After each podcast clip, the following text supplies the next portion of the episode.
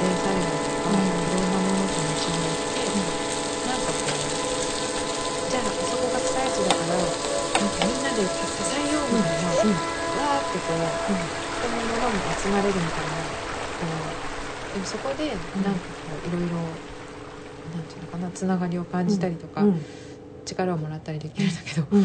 コロナってそのあ集まっちゃいけないみたいな。つながっちゃいけない。いけないっていう。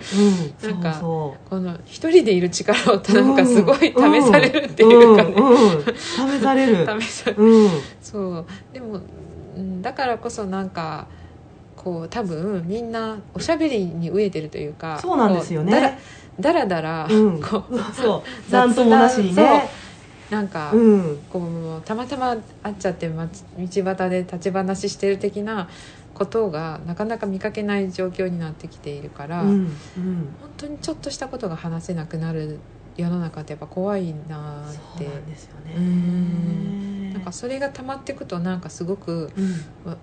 負の方向というか、うんうん。悪いエネルギーになったりとか、うんちょっとずつ言っとけば大したことじゃなかったことが、うん。すごい怒りになったりとかうんあるから、とか。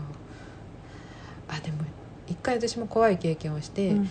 あのー私私のマスクの付け方って、うん。あのーなんだろう、まあ、こう周り見見て、うん。2メートル以内に人がいなかったら割と外したりとああわか。かります。だ喋らない環境だったりしたらねなんかずっとつけてるのもしんどいから。でね。でもこんなんかちょっと前あれ何月ぐらいかな。でもまあ一時よりは落ち着いて、あの今またちょっと流行ってきてますけど、一時よりは落ち着いてきた頃秋ぐらいにちょっとありましたね。その頃になんかマスク持ってたんだけど手に。うん。つけるの忘れて、うん。エレベーターに乗り込んじゃったんですよ。なるほど。ただ先に一人男性が乗ってて、うん。でもエレベーターってこう乗り込んだらすぐこう一方向を向いるから向かい合わせにならないじゃないですか、でなんかすごいこの辺に 後頭部に視線を感じてうんそしたらそのおじさんがすごい怒ってたんですよね。へー。私がマスクをつけてないことに、ええでなんかなんかすごい怖い怖い感じを感じるって思ったら、うん。なんか折りがけにもうすごい怒り怒りのいっぱいの目で、うんうん。もうこれぐらいに逆に近づいて。危ない。逆にそっちの方逆がにあなたリスク。私してないからみたいな。でなんかすごい低い声でなんかうんマスクつけろみたいな。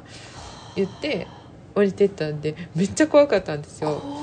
そう。だからなんかもうなんかこうコロナを理由になんかそういうところまでうん。赤の他人の人がうん。干渉することが割と、うん。まあなんか許されてしまうっていうか、空気感はちょっと嫌だなって 怖いですね。うん。とかねなんかそれに対して怒るって変だと私は思うんですよ。なんか思いますね。うん、あ嫌だって思うかもしれないけど、うん。一瞬だし、うん。あのもうなんか本当に1分も一緒にいない環境でもそれぐらい腹に立ってしまうその人その人が心配になるっていうか大丈夫みたいな。そのおじさんはおじさんで正義のためにやってるかもしれないですよね。世の中のためとか。そう。うん。こういうやつがいるから感染者が増えるだ的なぐらいで。人によって正義っていうの全然全然違う違う。のがなんかやっぱここ数年すごく怖いなって思ってることの一つでう。ん。この国を守るためとか。あね自衛警察じゃないですけど、うん。そうそうそうそれで誰か隣の人を傷つけたりとか。そういう環境がなんかまあインターネットの影響かもわかんないけど増えももともとあったのかもしれないけどすごく可視化されてるような、うん。まあ、コロナでより可視化されてるような感じがしますね。なんかそう私はなんかその SNS のなんかうん。好きじゃないところは、うん。こうちょっとなんだろうな目にしただけで自分もそのことをちょっと知ってるあ知ってるような勘違いをしちゃうっていうか何でも口出してしまうっていうか、うん。何に対してもそれはいいとかいけないとかうん。言いがちで、うん。あそれ私は知らないからとか、うん。うん。口を挟まないっていううん。うん。態度の取り方が減ってる気がして、確かにね、だからなんうん。か誰かがスキャンダルとかでも「もうあいつは」とかブワーっていくし褒める時もブワーって褒めるし、うん。みたいな。確かに「えその人知らんし」っていうのないのかみたいな、うんうん知ってるつもりになっちゃうんですかね。すごく身近になる分。そうそうそういうのがすごくうん。怖いなと思って、うん。でもそのおじさんだって多分、うん。なんていうのかな。いや普通だったらうん。別にマスクしなくても、うん。人は人っていう一線って絶対に今までの日常ならあると思うんですけどなんかもうコロナっていうものをみんなが共有してるから。共有してるから、うん。変な同一意識みたいにな。逆にね。全員でマスクをして乗り切るんだみたいな感じ。なんかそれはねあのうんうんみたいな。そうだね。でも人をそうやって誘導したりとかなんかこうするのってそういうのが一番だから誰か仮想敵を作るとかってね一番簡単にコントロールできる。ねうんあとはなんかまあ福祉系のとこにいるのでうん。すごくジレンマだったのが、うん。普段の仕事の時ってなんかそういう障害のある人もない人も一緒に混じり合ってうん。やっていこうみたいな考え方でうん。個人的にも働いてるし職場もまあそういうところなんですけどなんか急にそのコロナっていうものをこう来た時に、うん。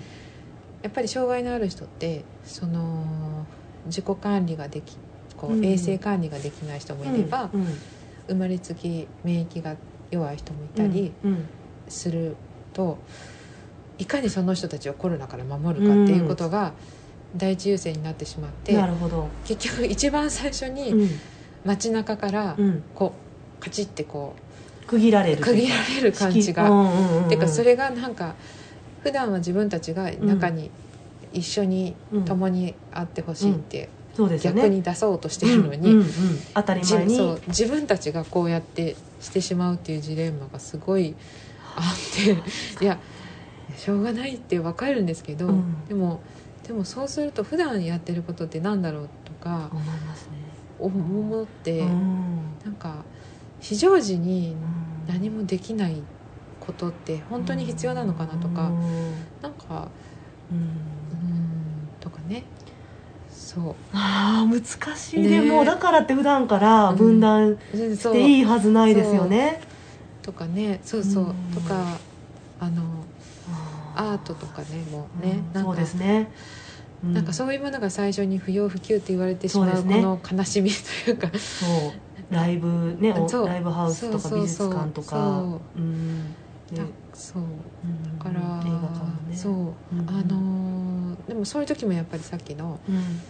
あのーなんていうのかな、ね。同調圧力じゃないけど例えばライブをしてしまったバンドがうんもうめちゃめちゃ非難されたりとかっていうのもね、なんかそんなにみんなで寄ってたかってうん。避難をする、できるのかとか、うんねうん。だってみんながコロナって生まれて初めての経験でどうしていいか分からなくて、うん多分どんな人でもめっちゃ真剣に考えてうん。結論出してると思うのに、うんうんそういう結論出さなきゃいけない立場じゃない人がうん。うん寄ってたかってなんかあのバンドはもうダメだとか、最悪だとか言ったりとかもね、うん。怖いなーって思って、とかね、うん。うん。でもそういうのってなんかもうコロナになったかあのーお家の人をこう、うんがその土地で暮らせなくなってうん。引っ越したとか、うんありましたね。ありましたね。ひどい人だとあのなんか自殺したとか、うん。うん。でもそういうのにつながるなと思って。そういう 流れがそこの結末につながっていきますよね、うん。きっと。うん。ってことはでも普段からやっぱ分断してしまっていると、うん。普段からそういう結果が起きやすくなってくるというか、そういう社会になってしまうってことは緊急時じゃない時はやっぱり芸術とかそういったつながってやっていかなければいけないっていう逆説的にというか。それを改めて感じる